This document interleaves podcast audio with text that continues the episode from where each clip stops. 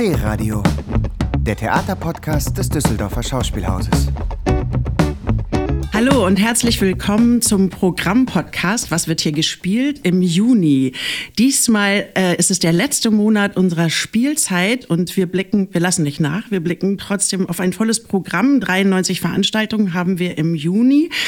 Mein Name ist Marion Troja. Ich arbeite in der Abteilung für Kommunikation und treffe mich einmal im Monat, das ist ja inzwischen schon etabliert, im Tonstudio mit einem Gast oder mit Gästen. Und ähm, ja, wir empfehlen das ein oder andere und plaudern uns ein bisschen durch das Programm. Und ähm, heute habe ich zwei Gäste hier im Studio, über die ich mich sehr freue. Und äh, für richtige Fans des Düsseldorfer Schauspiel äh, gibt es jetzt ein kleines Rätsel. Vielleicht erkennen Sie die beiden schon, wenn Sie folgenden Song hören.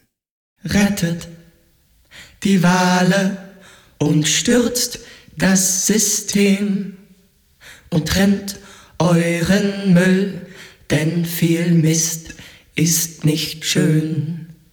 Vergeudet eure Jugend, kauft kein Auto, nehmt den Bus und seid ihr eures Lebens müde, legt Hand an euch und macht Schluss. Bittet selten um Verzeihung und füttert Tauben im Park und lasst den Kindern ihre Meinung oder treibt sie früher ab. Und nehmt euch an den Händen und macht Liebe jeden Tag und rettet die Wale. Ja, wer weiß es. Also, im Studio begrüße ich zu meiner Rechten Caroline Cousin. Hallo. Hallo und zu meiner Linken Moritz Klaus. Grüß dich, Moritz. Hi. Ja, ich freue mich total, dass ihr hier seid. Ähm, wir haben zusammen die Aufgabe, so ein bisschen äh, jetzt im letzten Monat wir haben keine Premiere mehr. Wir gucken auf Dernieren. Und zwar haben wir da eine ganze Reihe von äh, Inszenierungen, die man nur noch in diesem Monat sehen kann. Und wir blicken auch ein bisschen in die Zukunft. Und ähm, Ihr beiden seid seit jetzt zwei Spielzeiten hier am Düsseldorfer Schauspielhaus. Ihr seid Teil des Schauspielstudios, aber ihr seid nur ein Teil. Eigentlich seid ihr nämlich zu acht. Moritz, kannst du mal ganz kurz erzählen, was das Schauspielstudio des Düsseldorfer Schauspielhauses ist? Das ist die, Ko also die Bezeichnung für die Kooperation, die das Schauspielhaus mit der Leipziger Hochschule für Musik und Theater ähm, quasi hat und wir sind das erste Studio in Düsseldorf. Vorher gab es Schauspielstudios in Köln und die sind dann aber umgezogen von Köln nach Düsseldorf quasi und ähm, das Intendanzteam um Wilfried Schulz herum kannte diese Kooperation schon aus der Dresdner Zeit und war anscheinend ganz heiß drauf, das auch nach Düsseldorf zu holen und dann hat sich angeboten.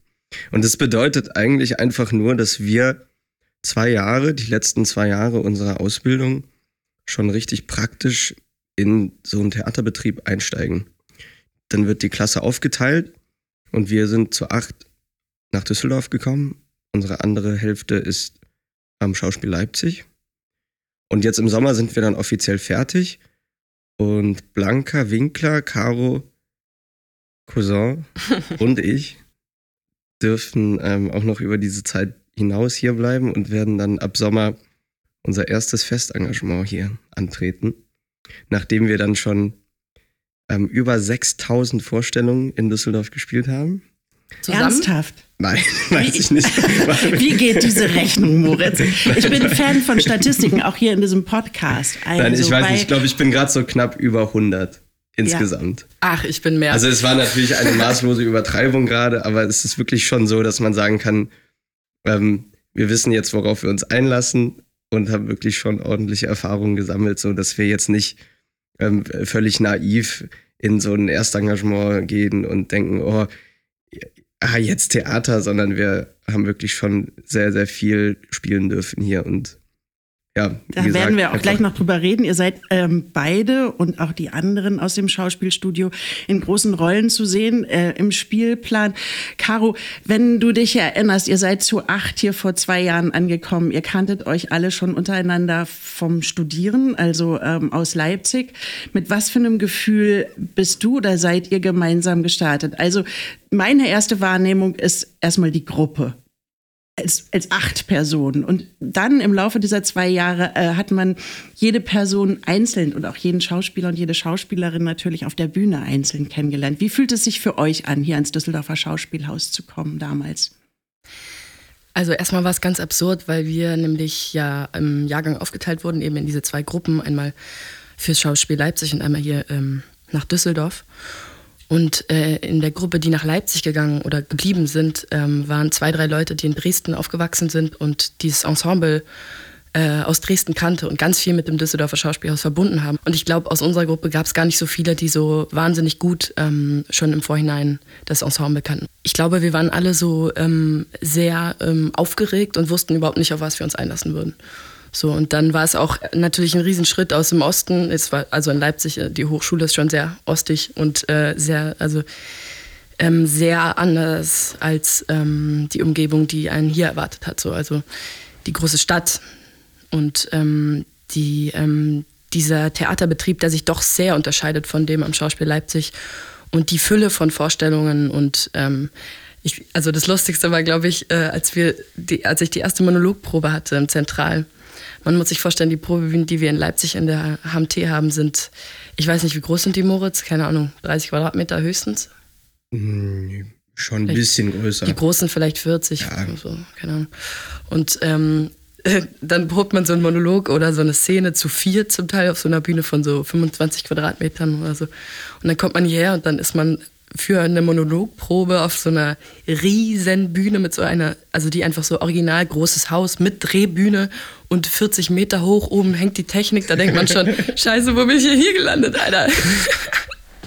Das war schon sehr lustig. Also war sehr aufregend und äh, so überwältigend irgendwie. Und nach zwei Jahren bespielt ihr ganz souverän die Großen, die Kleinen und alle anderen Bühnen auch. Ja, ähm, euch acht als Gruppe sieht man in der Inszenierung der Zauberberg. Ähm, das ist ja, die hat schon ein bisschen Kultstatus auch inzwischen. Also ähm, total beliebt, auch beim Publikum total beliebt.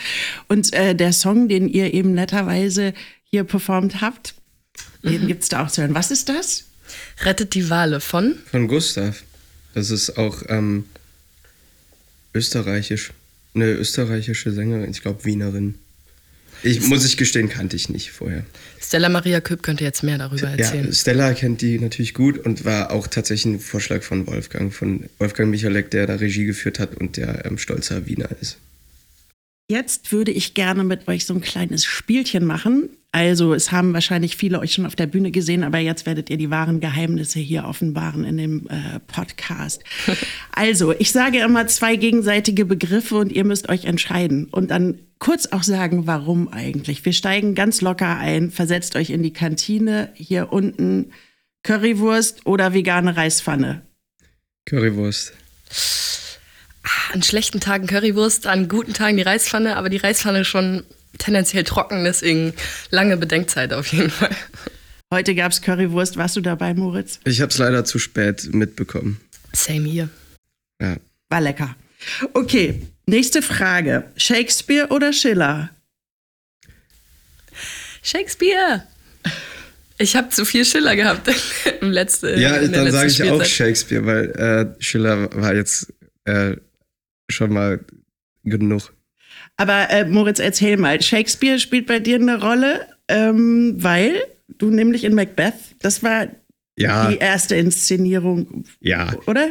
Für Ja, dich hier also am da- Düsseldorfer Schauspielhaus. Oder Genau. du, ja. Das ist ja, eine, also ja, das ist jetzt, fühlt sich schon ganz weit weg an, weil das war, also klar, das war die erste, also für Caro ja auch, das, da ist Caro ja auch. Caro und ich hatten ja tatsächlich jede einzelne Produktion zusammen. Das ist ja ganz lustig, dass wir jetzt hier zusammensitzen. Also außer jetzt Schuld und Sühne, da war ich dann das erste Mal, waren wir das erste Mal getrennt voneinander.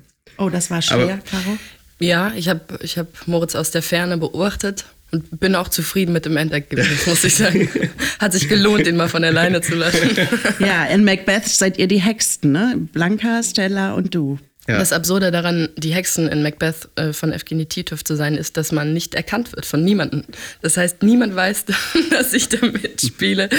Ich bin unsichtbar. Also wir haben halt Verrückte, ich weiß nicht, die meisten haben es vielleicht gesehen. Ist ja ein äh, gut besuchtes und lang gespieltes Stück. Ähm, mit Glatzen halt. Dafür hast, du, dafür hast du ein sehr, sehr cooles ähm, Foto im Spielzeitheft, wo du dir die Glatze abreißt. Oh, richtig, ja. Ja, das stimmt. Ja, aber ähm, Caro, sag mal, Schiller, du ähm, spielst eine entscheidende Rolle in der vergangenen Spielzeit für dich, oder? Könnte oder man in so der noch sagen. laufenden Spielzeit. Wir sind schon fast im Ferienmodus. Wir haben ja noch vier Wochen. Ja. Ja, nach, ähm, nach der Johanna, die wir im Januar zur Premiere gebracht haben, haben wir dann im März angefangen mit dem letzten, ähm, mit dem, also äh, noch von der Hochschule, so ein Abschluss, ähm, was sich künstlerisches Wort nennt. Ähm, und da hatten wir tatsächlich, also da haben wir mit Kriegenburg zwei Wochen geprobt. Ähm, und dann kam zu dem Vorspiel auch ähm, aus, der, aus der Hochschule wieder Leute, haben sich das angeguckt, haben uns noch Noten gegeben. Und das war auch ein öffentliches Vorspiel, also Schillers Balladen. Ähm, und da war es nämlich so, wir hatten so zur Auswahl, ich weiß nicht, Rilke und, und, und Schiller und was weiß ich noch alles. Ja, und Shakespeare. Und Shakespeare. Und ich war wirklich schockiert, als die Mehrheit vom Studio dann sagte, weil die andere Hälfte von uns zum Beispiel, also Moritz und ich haben Johanna, ähm, also Jeanne d'Arc äh, gespielt. Und die andere Hälfte hat ja äh, Othello gemacht. Ja, wir sind so ein bisschen insidermäßig hier Tell, unterwegs, ne? Wilhelm oh Tell. Gott, wie Wilhelm Tell. peinlich. Johann, Moment, jetzt müssen wir es sortieren. Also, Johanna to go, darin hast du die Johanna gespielt und bist hier auch ganz schön gut durch die Stadt gekommen äh, mit der mobilen Inszenierung, inszeniert von Robert Lehninger. Genau. Und äh, du, ihr anderen wart in Wilhelm Tell. Ja, ich war auch bei Johanna to go dabei. Stimmt, natürlich. Ja, ja. Es ist so wahnsinnig viel. Ja, Nein, ich aber glaube, wir also- kommen doch auf die 6000 Vorstellungen. Ja. die du gesagt hast. ja. Nein, aber wie gesagt, wir haben tatsächlich alle hatten jetzt eine sehr intensive Auseinandersetzung mit Schiller in der vergangenen Spielzeit. Eben durch entweder Johanna to go oder halt Wilhelm Tell. ja. Und dann Wilhelm- noch die Schiller-Balladen, mit, die wir mit Kriegenburg geprobt haben. Wilhelm Othello. Ja. Ja, hat schon zu Konfusion geführt. Und ähm, es ist so ein bisschen, ähm, also diese großen Klassiker jetzt direkt in diesen beiden Jahren auf die große Bühne gebracht zu haben oder eben auch in diesem To-Go-Format äh, in der Stadt, ist es so ein bisschen schräg auch? Ist es das, was man sich vorstellt, wenn man hier hinkommt? Ähm, schwer zu sagen. Also die erste Produktion Macbeth war schon in höchstem Ma Maße, glaube ich, schräg. Also ich glaube, schräg passt sehr gut zu diesem ganzen Probenprozess und zu dem Spielen dann im Endeffekt. Und ähm, das war schon so, ein, so, ein, äh, so eine Größe und so ein Ausmaß an, ach, ich weiß nicht, Technik und Riesenaufwand für Kostüm und Bühne, was ich so nicht erwartet habe. Also das auf jeden Fall nicht. Und bei Johanna to go ist es eigentlich das, äh, das Gegengesetzte. Also man hat ähm, man, also man geht ja, also das Haus geht ja mit der Ansage in die Stadt, wir, wir sparen nicht ein, sondern wir hauen mit dem Bühnenbild auf die Kacke und wir kommen mit großen Kostümen und mit großer, ähm, mit großem Sounddesign äh, und einem gro großen Ensemble so. Äh, aber letztendlich ist man natürlich in den Möglichkeiten dann eingeschränkt. Und das war auch, also hat auch zu lustigen Anekdoten geführt, so weiß ich mal, wenn man durch die Stadt irgendwie tigert und dann sich immer an die Umgebungen anpassen muss und so und dann fällt die Technik mal hier aus oder die Leute reagieren ja auch ganz anders als in so einem geformten ähm, ja, Theaterbetrieb, in so einem Ja, die wissen auch nicht unbedingt, wie man sich verhalten soll, wenn plötzlich an einem völlig anderen Ort Theater gespielt wird, ne? Und die Stühle einfach hingestellt sind und keine richtigen Theatersitze sind. Ja, richtig. Also man ist ja auch viel näher dran. Also so, es gibt Stellen, wo ich als Johanna ins Publikum laufe und die Leute anschreie. Ähm, oder wo ich mir, es gibt so den schwarzen Ritter in, in einem Stück und den äh, behaupte ich im Publikum und gucke jemanden an und spiele den an. Und das ist ganz süß, weil das ja so nah ist, dass, ähm, dass es oft dazu kommt, dass sich derjenige oder diejenige dann ähm, so sehr angesprochen fühlt und, äh, und das Gefühl hat, ich, ich spiele mit.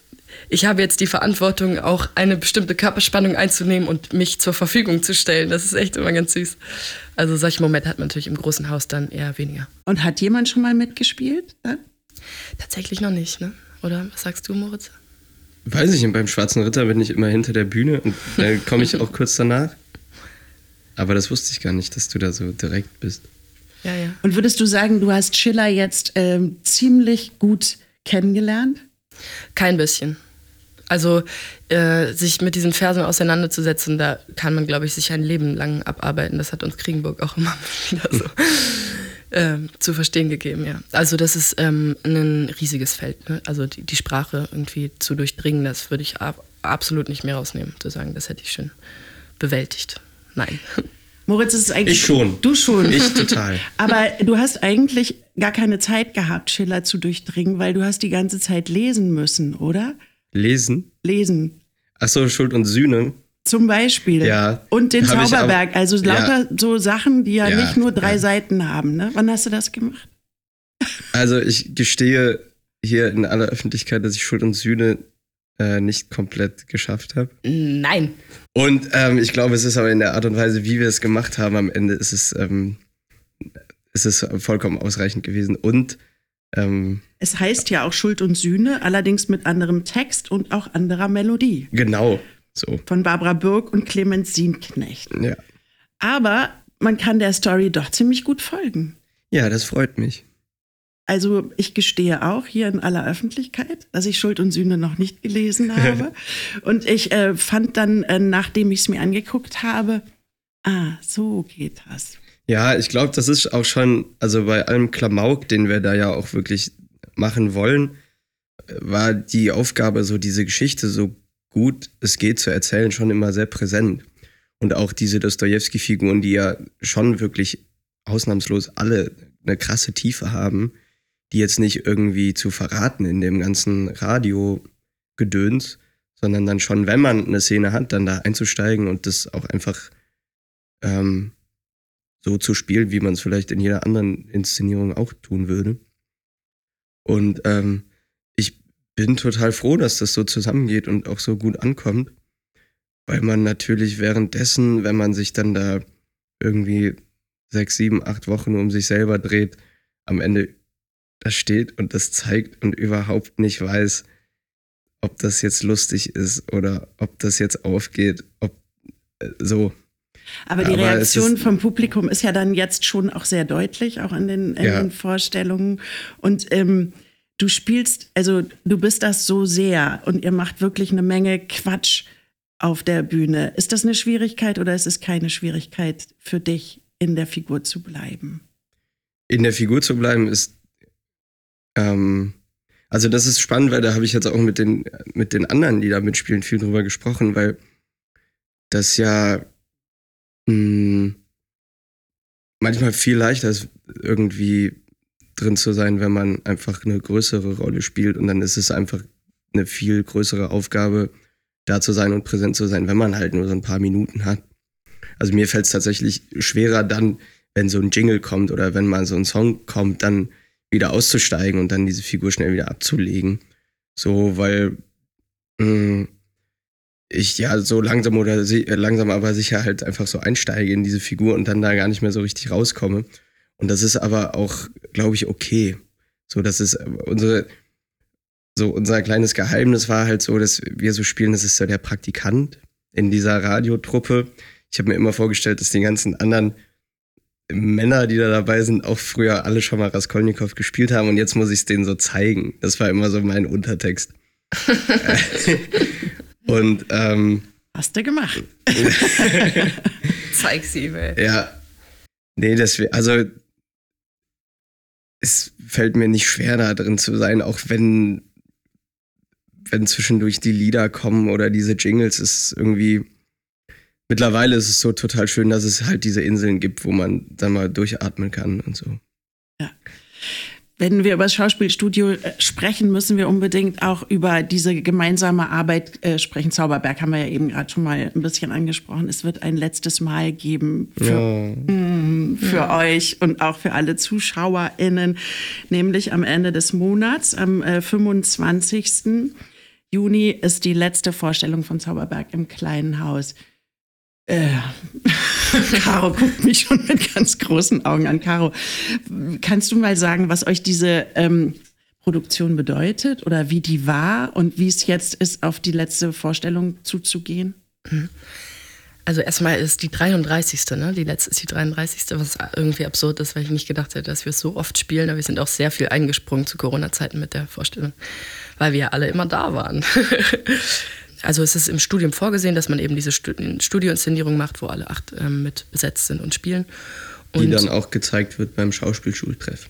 Genau, wir sind die auch, wir haben die auch in einer, auf eine Stunde gekürzt und sind damit nach Ludwigsburg gefahren und haben damit beim äh, offiziellen Schauspielschultreffen äh, gespielt. Und ähm, das Besondere auch, ähm, abgesehen davon, dass wir ähm, das auch, also dass es schön war, als, als Jahrgang dann in diesem großen Tumult von neues Haus, neue Stadt, äh, alles neu, ähm, zusammenzukommen und, und, und zusammen sich so einem Stück hinzugeben, war es auch ähm, wurde es dann so existenziell, die Themen, die da drin verhandelt werden im Zauberberg, also zumal also die Krankheit, ne, es war ja noch Corona-Phase. Ähm, wir haben gestartet zu viert, also ich war ähm, mit anderen drei Leuten aus, aus dem Studio, war, ähm, wir waren Corona-positiv.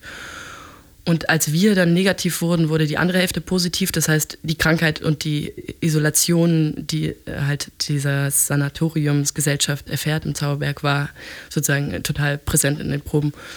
Ähm, und äh, die Probenzeit lief, lief, auch über den 24. Februar, wo ähm, der Krieg äh, dann sozusagen nach, äh, in der Ukraine begann, also Russland eingezogen ist in die Ukraine. Und, ähm, und somit waren so die beiden elementaren Themen, die dort verhandelt werden, einfach in der Gruppe sehr ähm, emotional vorhanden. Und ähm, das war schon spannend. Das hatte ich, also wir haben ja nicht so viele Stücke bisher geprobt, aber es war, glaube ich, schon sehr besonders. So. Ich glaube, es war auch für die ZuschauerInnen ähm, so besonders, euch da zu sehen mit diesem doch auch ähm, sehr existenziellen Thema, das uns alle da in den, in den Monaten ja nochmal ganz anders berührt hat, gerade eben auch mit dieser Lungenkrankheit äh, und dieser Frage. Und ähm, gleichzeitig hat diese Inszenierung aber eine enorme Leichtigkeit und es ist ähm, total lustig auch und lustvoll, euch zu sehen, wie ihr da zu acht agiert. Und ähm, ich glaube, das hat sich ähm, ja total übertragen. Und jetzt, Moritz, die letzte Vorstellung. Was werdet ihr machen? Also ihr werdet natürlich noch mal sehr schön singen und tanzen. Ja, ich weiß nicht. Das Spielen. sind ja immer kleine Geheimnisse, ne? was es dann so gibt zur Deniere. Kommt vorbei. Ja. ja. Ich habe mir jetzt noch nichts überlegt. Ich weiß noch, ist ja auch noch ein bisschen hin. Ich hatte überlegt, vielleicht äh, jetzt noch von. Wann haben wir gespielt? Vorgestern? Mhm. Ich habe noch den silbernen Nagellack drauf. Ich auch. Bleibt immer ganz lange. Vielleicht ist der ja einfach golden zur letzten. Und das sind dann wirklich die richtigen Fans. Genau, wer das dann erkennt, der hat's äh, vielleicht ja, der hat's drauf. Oft genug gesehen. Wir machen jetzt mal weiter in meinem kleinen Spielchen. So, Toll. jetzt bin ich sehr gespannt. Düsseldorf oder Leipzig? Meinst du Stadt oder Theater? Ich meine jetzt mal Stadt. Stadttheater. Stadttheater, nein, Stadt. Stadt Leipzig. Es ist ganz interessant, Caro, du ähm, bist gebürtige Berlinerin. Richtig. Und Moritz ist Rheinländer. Sicher das. Sicher das. Ja. Also, wie sieht es dir aus? Ich sag oh. Köln. Berlin. nee, also Stadt sage ich auch Leipzig, muss ich, also aber das ist auch eigentlich fast konkurrenzlos. Da kommt, da kommt man einfach nicht, nicht gut gegen an. Leipzig ist einfach wunderschön und offen und grün und man hat drei schöne Seen mit dem Fahrrad direkt vor der Tür und ähm, ich muss sagen, dass ich Düsseldorf einfach ein bisschen voll finde, ein bisschen eng. Und das vermisse ich, glaube ich, an Leipzig am allermeisten. Diese breiten Straßen und ähm, ja, dadurch ist es, äh, kommt einem direkt ein bisschen langsamer vor. Und das ähm, gefällt mir einfach ein bisschen besser. Düsseldorf ist immer ein bisschen gehetzt, überall. Ja, Caro, wie ist dein Empfinden? Also Berlin ist jetzt auch nicht so richtig langsam. nee, von langsam. Ich bin halt auf dem Land aufgewachsen. Ne? Leipzig war die erste Stadt, die ich so richtig kennengelernt habe. Deswegen bin ich da einfach jetzt auch anders ähm, vor, vor, vorgeprägt als Caro. Jetzt wollen es alle wissen, Moritz. Wo? Aus dem Oberbergischen, aus Lindlar. Also da ist so eine halbe Stunde von Köln, östlich. Sehr gut. Und du bist wirklich Berlin, Berlin. Berlin, Berlin, Berlin, Schöneberg, Kreuzberg, Berlin, ja. Und auch in Berlin aufgewachsen. Ja. Und jetzt ähm, Düsseldorf. Wie ist dein Eindruck? Nein, das ist kein Eindruck. Du bist ja jetzt hier. Du bin jetzt schon eine Weile. Ging jetzt genau. schnell, aber ich bin jetzt schon eine Weile. Ich bin auch schon mal umgezogen, habe in der Ellerstraße zuerst gelebt äh, und bin jetzt äh, in ein ruhigeres äh, Umfeld gezogen. Aber es äh, also liegt nicht daran, dass ich bin nicht deswegen umgezogen, aber habe eine sehr schöne Wohnung, was einen Großteil ausmacht an meinem Stadtempfinden, glaube ich. Düsseldorf ist für mich so ähm, ein bisschen zu viel Beton und zu viele Menschen auf dem Beton. Also Leipzig, ja, mehr Grün, mehr See. Und ich glaube, was Moritz und ich eben auch viel mit Leipzig verbinden, ist diese ein bisschen romantisierte, aber auch tatsächlich wunderschöne Zeit, die wir dort im Grundstudium hatten. So, ähm, war schon schön. Aber euch ist ja sowieso klar, weil ihr euch auf dieses Geschäft Theater eingelassen habt, dass es ähm, ja immer mal wieder einen Wechsel geben wird und immer mal wieder auch ähm, einen, einen anderen Ort wahrscheinlich, an dem ihr sein werdet. Ist das etwas, worüber ähm, ihr auch miteinander redet? Also wie, ne, jetzt seid ihr zwei, wie viele Jahre wart ihr jetzt zusammen? Vier? Naja, wir haben ja sogar ein Jahr quasi dazwischen geschoben, wo wir gar nichts gemacht haben wegen Corona. Wir wären ja eigentlich schon ein Jahr früher auch hierher gekommen. Deswegen sind wir jetzt im September fünf Jahre bekannt. Ja, und ihr seid jetzt als Gruppe ja auch wirklich äh, eng beieinander gewesen. Blanca und ihr beiden werdet hier im Ensemble bleiben und ähm, die anderen gehen in andere Engagements, in andere Städte, zu, an, an andere Aufgaben erwarten sie. Man geht auseinander. Ja, so ist es im Geschäft. Ist das, ähm, wie, wie findest du das, Caro? Ich finde das irgendwie gut. Ähm, ja, ich finde das irgendwie gut und ich glaube, man ist so, man hat so eh das Temperament, oder ich weiß nicht, so, ich kann nur von mir reden, aber ich habe eh das so ein bisschen, ähm, ich bin gern unterwegs und ich, was ich jetzt interessant fand auch, ist so, wenn man dann mal ein freies Wochenende hat, dann ist man eigentlich auch tendenziell unterwegs und nicht unbedingt in der Stadt, so.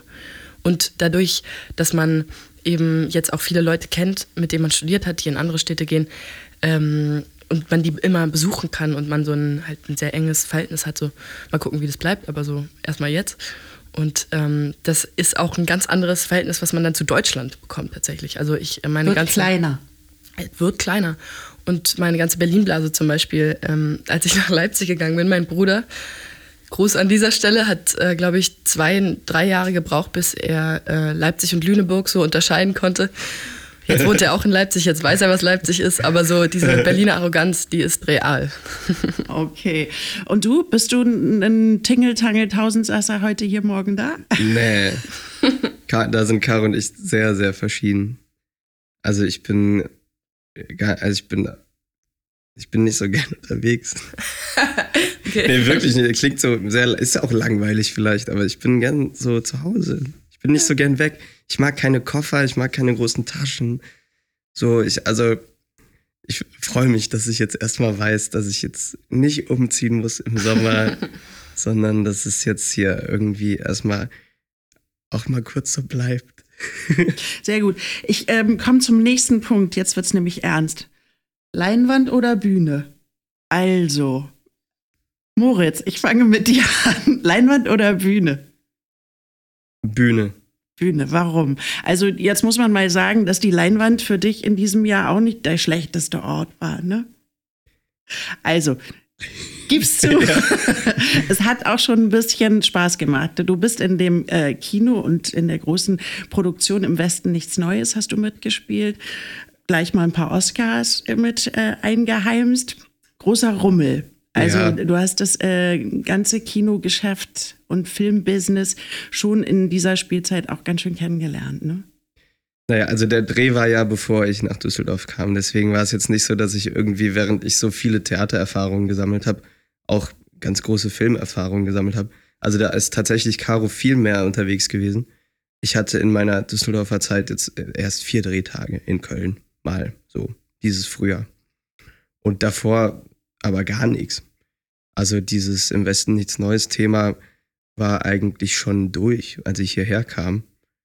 Und ähm, ist halt dann irgendwie, kam der Film raus und hat dann einen Preis nach dem anderen gewonnen. Und jetzt spricht man wieder ganz viel drüber und ist natürlich auch, auch sehr stolz drauf und so, aber es ist halt schon weit weg.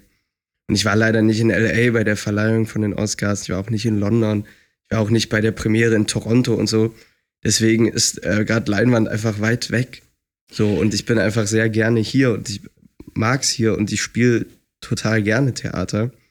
Deswegen kann ich da gerade guten Gewissens Bühne sagen, weil äh, Leinwand ist einfach gar nicht angesagt gerade. Also überhaupt nicht.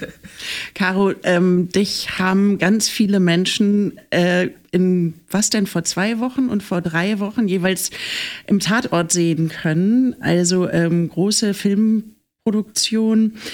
Leinwand oder Bühne, was würdest du sagen? Hättest du mich vor zwei Jahren gefragt, oder sagen wir mal zweieinhalb, drei Jahren, hätte ich auf jeden Fall wie aus der Pistole geschossen, nur Bühne gesagt. Ich hatte überhaupt gar keine Lust auf Film und fand mir das, also habe mir das irgendwie nicht so gut vorgestellt. Und dann habe ich da so ein paar Erfahrungen gemacht, die irgendwie auch echt Spaß gemacht haben. Und äh, habe jetzt aber im letzten, in der letzten Spielzeit die Erfahrung gemacht, dass es eigentlich nicht, nicht stemmbar ist, äh, beides zu machen. Also ich habe innerhalb der letzten Spielzeit zwei Tatorte gedreht, was so ein bisschen verrückt war, gleichzeitig mit Proben und Vorstellungen. Ähm, und deswegen weiß ich, dass ich das nicht machen kann, beides für, für, für längere Jahre. Deswegen am liebsten beides, aber dann freiberuflich irgendwann, aber jetzt erstmal Theater. Ich möchte ganz gerne die Frage anschließen, weil die ja auch überhaupt so in der Diskussion ein bisschen ist, wie das sich zukünftig entwickeln wird mit den Ensembles der äh, Theater. Ähm, was schätzt du an einem Ensemble? Also wirklich an dieser festen Gruppe, dass es eben nicht so ist, dass an einem Schauspielhaus wie dem Düsseldorfer ähm, fortwährend nur mit Gästen produziert wird oder mit einzelnen Teams, die kommen, sondern es gibt hier ein festes Ensemble, zu dem gehört ihr jetzt und ähm, euch wollen die Leute auf der Bühne sehen. Wie, wie findest du diese Ensemble-Idee und diesen Gedanken? Da kann man sich sehr, da gibt es ja sehr viele unterschiedliche Meinungen. Auch gerade, man muss immer gucken, aus welcher Richtung man darüber spricht. Also für mich ähm, die Vorteile sind auf jeden Fall, dass man einen Betrieb hat, auf den man zählen kann, dass man äh, Arbeitsbeziehungen über einen längeren Zeitraum pflegen kann, dass ich das siebte Stück jetzt mit Moritz Klaus probe. Sollen wir die mal kurz aufzählen? Also, ja. Zauberberg. Es ging los mit Macbeth. Macbeth. Ja. Zauberberg, Ödipus, Franziska, Johanna to go. Arbeit und Struktur. Mann, das kann ich nicht nennen. ist ja, aber es ist, ist, ja schon öffentlich. Ja, ja, klar. Es ist sogar das schon fast ausverkauft, die Premiere. Ja. Ich wollte doch jetzt in unserem Spiel weitermachen mit der Frage Arbeit oder Struktur. okay, das machen wir gleich. Ähm, also das war's, ne? Das waren die sieben, oder? Das waren, sieben? waren sechs jetzt, ne? Was fehlt? Naja, es der ja, Schiller. Vielleicht ist es nur sechs, ja. Ja, ja, ja, kann sein. Noch der ja, Schillerabend, den ihr gemacht habt? Ach, der Schillerabend und die ganzen Studioabende, aber ja. das würde dann den Rahmen sprengen, ja. Das würde zu weit führen. Moritz, Ensemble, was, was schätzt du daran? Oder was ist vielleicht auch, also ich meine, Drehen und Ensemble, das ist eine Schwierigkeit, das gut zusammenzukriegen. Das ich glaube, beim, Drehen ist es, beim Drehen ist es auch möglich, aber da ist es, glaube ich, wirklich Luxus. Also das war zum Beispiel bei Im Westen nichts Neues, habe ich auch diese Erfahrung machen dürfen aber auch zum ersten Mal, obwohl ich ja auch davor irgendwie schon viel drehen konnte, so, wenn man halt einfach drei Monate zusammen da ist. So, und einfach, das hat ja nur mit Zeit zu tun. So, und man, es gibt ja auch in diesem großen Ensemble an, einem, an so einem Haus wie hier gibt es dann ja immer kleinere Ensembles, die einzelne Stücke proben. Deswegen hat man im Theater viel schneller dieses Ensemble-Gefühl, weil man halt einfach in der Regel viel, viel mehr Zeit hat zusammen. Und ich glaube, was, warum mir Ensemble so wichtig ist, hat, das hat so ein bisschen mit meiner Fußballvergangenheit zu tun, dass ich einfach so mit Teamsport so aufgewachsen bin. Und das, glaube ich, einfach so im, ja, wie so im Blut habe, dass ich so. Ja, so. Also ich mag das einfach, dass man was zusammen macht und auch weiß, wir machen das ähm, jetzt vielleicht 30 Mal zusammen. Und vielleicht dann auch heute in einem Jahr machen wir es noch zusammen. Und ich mag das danach noch zusammen in der Kantine zu sitzen. Ich finde es cool, dass man dann auch sowas wie einen Betriebsausflug mal hat und so. Ähm, und Ensemble heißt ja auch nicht nur Spielensemble, sondern Technik. Ja, alles. Also hier arbeiten Kommunikation. ja Kommunikation. Hier arbeiten ja fast 400 Leute an so einem Haus und wir sind ja alle KollegInnen. Ähm, ich weiß gar nicht so, wie man das beschreiben soll. Aber mir gibt es einfach total die Ruhe. So, also so, so, ja, Arbeit und Struktur. Über Arbeit und Struktur sprechen wir noch, aber du hast gerade eine gute Überleitung zu unserer Kategorie geschaffen. Das lässt mich zurzeit nicht schlafen. Caro, Schlafstörungen oder keine? Früher ganz doll, jetzt überhaupt nicht. Was hast du getan? Damals viel gute Nachttee getrunken. Hat nicht geholfen. Hat nicht geholfen. Jetzt viel Arbeit hilft gut. Einfach dann kaputt und dann kannst du schlafen. Kaputt und alle. Ich bin immer direkt weg, ja. ja. Das Thema Schlafen führt einen nämlich immer wieder zu so ähm, wirklich seltsamen Geschichten, was Menschen tun, um zu schlafen oder was sie im Schlafen oder im Träumen tun. Und SchauspielerInnen scheinen auch den Schlaf ziemlich konstruktiv äh, zu nutzen. Geht dir das auch so, dass du dann ähm, passiert bei dir im Kopf etwas, was du beschreiben kannst, wenn du schläfst oder träumst oder diese Phasen einfach? Wie würdest du das beschreiben? Also, was ich jetzt gelernt habe, vor allem bei der Johanna-Produktion, ist, dass ich, bevor ich am nächsten Morgen eine Szene spiele, ja, die ich noch nicht gespielt habe zuvor oder wo in dem Moment dann erwartet wird, dass ich den Text kann. Wenn ich den Text lerne, muss ich ihn auf jeden Fall vorm Schlafen gelernt haben. Habe ich natürlich nicht immer gemacht, aber so, es zeichnet sich ab, dass im Schlaf sich das nochmal setzt. Und dann gibt es auch Träume, die einen wirklich so den künstlerischen Prozess weiterführen lassen im Kopf. Also wo man dann plötzlich Ideen, Ideen hat. Und das ist manchmal ganz erfüllend und manchmal ganz scheiße, wenn man denkt, ey, shut up.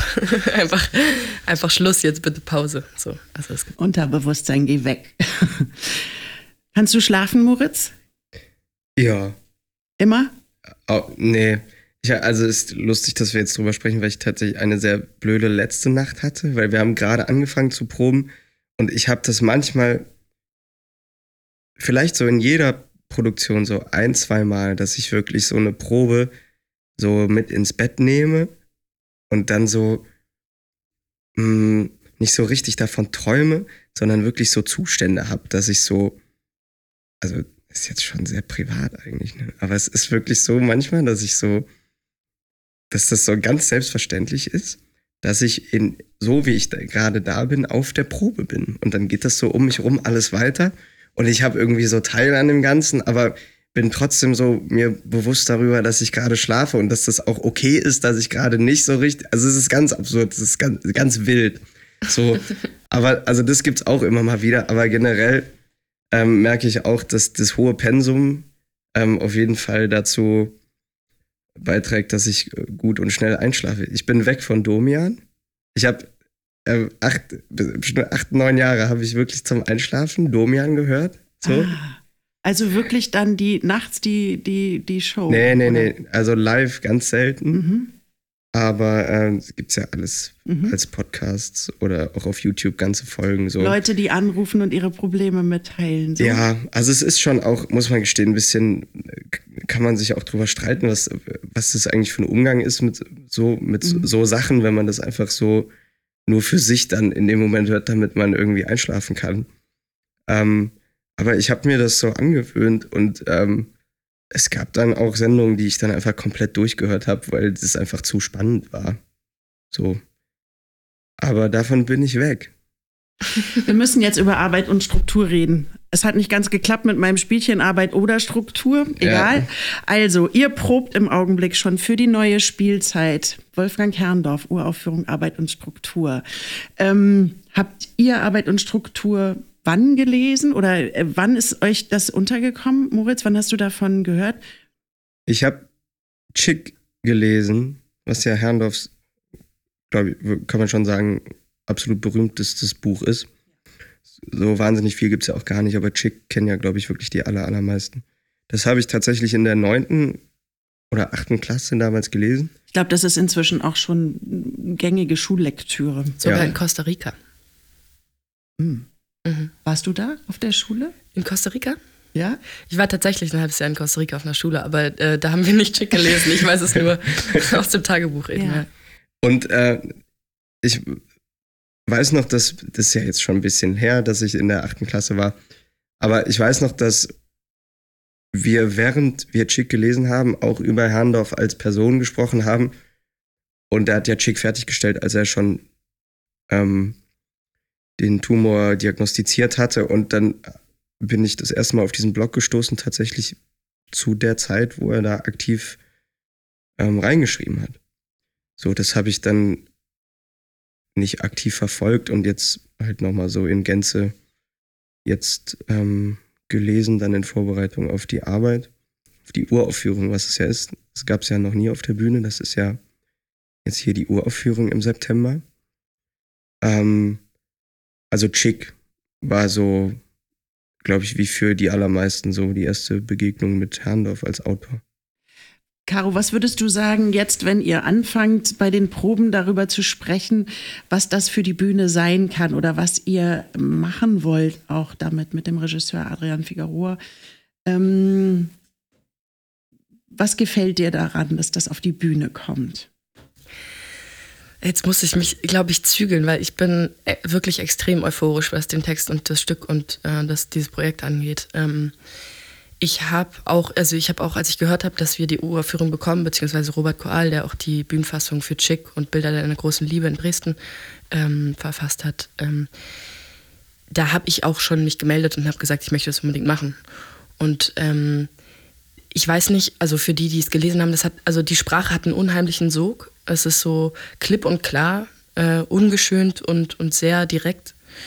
Ähm, und es ist auf der einen Seite sehr bewegend, sehr berührend und äh, also in der, in, der Trau in, in der Traurigkeit und Ausgesetztheit dieser Diagnose und auf der anderen Seite sehr lebensbejahend. Und ich will nicht zu viel verraten, aber äh, wir versuchen das auch alles auszukosten. Und ähm, Adrian ist ja auch ein toller Regisseur, also es macht echt Spaß.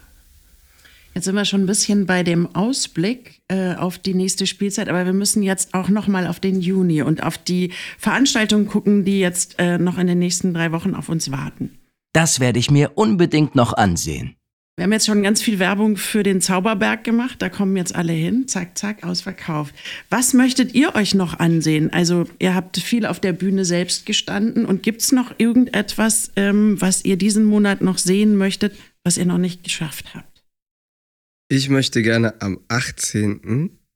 Working Class gucken im kleinen Haus von Bassam Ghazi, der ja das Stadtkollektiv leitet und diese Inszenierung gemacht hat. Ähm, da habe ich ganz viel Gutes drüber gehört und ähm, Bassams letzte Arbeit, Solingen 1993, hat mich wahnsinnig berührt. Da war ich äh, hin und weg. Ähm, weil das eigentlich eine komische Redewendung ist in dem Zusammenhang. Es, also es hat mich äh, ziemlich umgehauen. Und ich finde, dass der einen tollen Umgang hat in der Arbeit mit Leuten, die auf eine Bühne gehen und jetzt nicht von sich sagen würden, ich bin Schauspielerin oder Schauspieler. Ich finde cool, dass das Platz hat hier und unter so ganz normalen Staatstheaterbedingungen ähm, gemacht wird in der Größe. Und Working Class interessiert mich auf jeden Fall sehr. Ja, das ist auch eine unserer Dernieren ähm, in diesem Monat. Also gibt es noch einmal die Chance, Working Class zu sehen. Caro, was, was guckst du dir noch an im Juni? Ich bin tatsächlich auch auf dem 18. Juni hängen geblieben. Und zwar spielt da Villandra im Unterhaus Muinda. Und das, da habe ich auch wahnsinnig viel Gutes äh, drüber gehört. Das ist nämlich ein Monologabend. Und ähm, ein Solo-Musical. Ein Solo-Musical.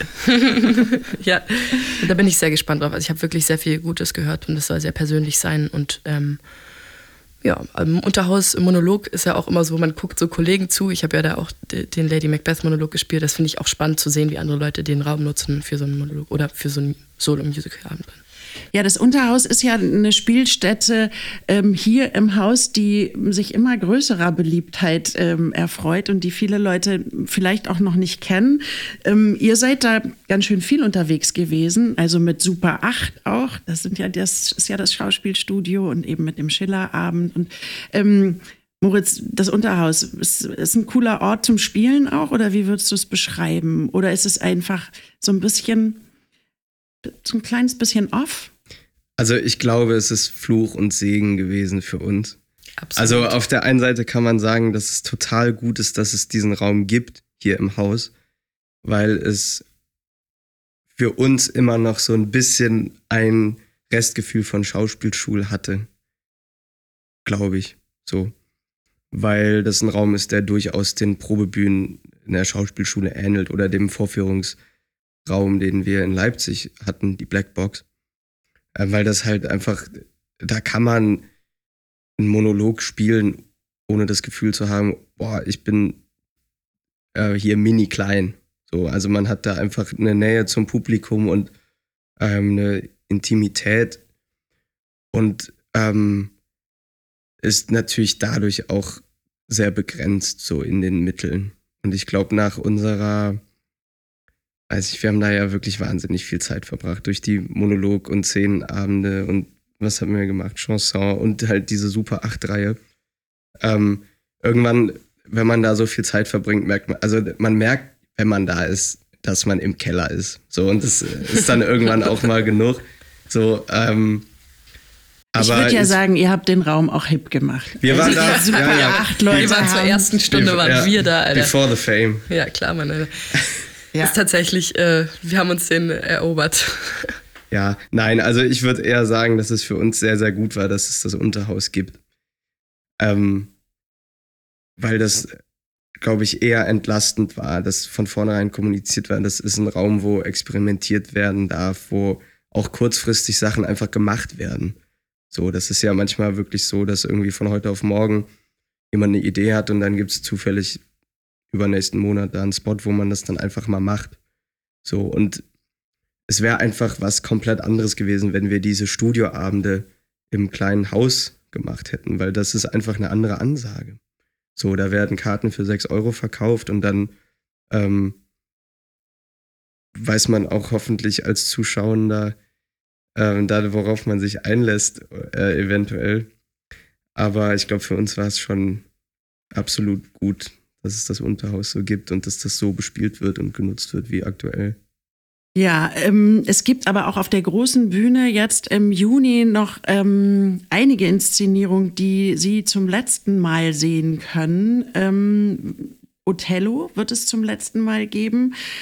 Reich des Todes wird es auch zum letzten Mal geben. Working Class haben wir schon gesagt. Minna von Barnhelm. Ich gebe es zu, ich habe es verpasst. Jetzt habe ich noch einmal die Möglichkeit, es ähm, anzusehen, die Inszenierung von Andreas Kriegenburg.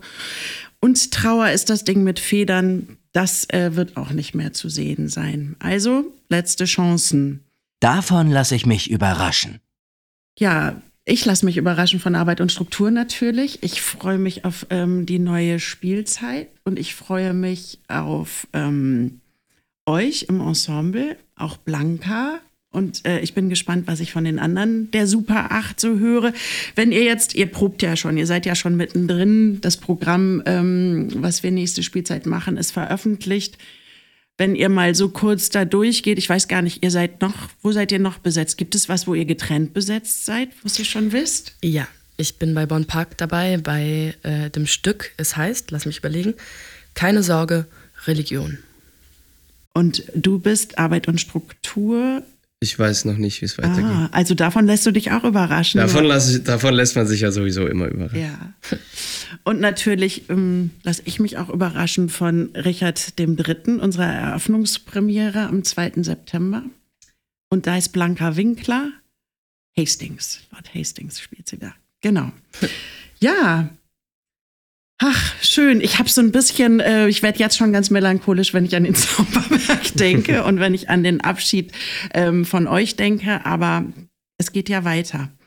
Ähm, ich glaube, das ist für mich das, wo ich äh, mich am meisten von überraschen lassen werde, ist nämlich das neue Studio, was dann ja einfach kommt. Kommende Spielzeit. Es ist ja, also wir gehen, beziehungsweise bleiben. Und es kommen ja äh, einfach so acht neue aus Leipzig. Und, äh, die neuen Super die, 8. Genau, die neuen Super 8 Mit kommen. denen wollen wir dann nichts zu tun haben, das sei im Voraus schon mal gesagt. Wir haben ja darüber gesprochen, dass es so schön ist, im Ensemble zu sein. ja, genau. Nein, also das wird, glaube ich, sehr verrückt, wenn dann einfach wieder acht neue Studis kommen aus Leipzig, die einen ähnlich großen Rucksack dabei haben wie wir und dann äh, sich das Unterhaus erobern müssen. Aber, das gucken ähm, wir uns an, Moritz. Da werden wir auf jeden Fall super Fans. Und dann werden wir auch noch deren Dozentin. Al alsbald. alsbald, genau. Also wir haben viel vor, aber vorher machen wir Ferien, schlafen uns aus und all solche schönen Dinge. Ähm, genau. Schön, dass ihr hier wart. Vielen Dank. Und ähm, ja, noch auf eine gute letzte Endspurt-Spielzeit. Yes. Jawohl. Dankeschön. Tschüss. D-Radio, der Theaterpodcast des Düsseldorfer Schauspielhauses. Im Netz unter www.dhaus.de und auf allen gängigen Streaming-Portalen.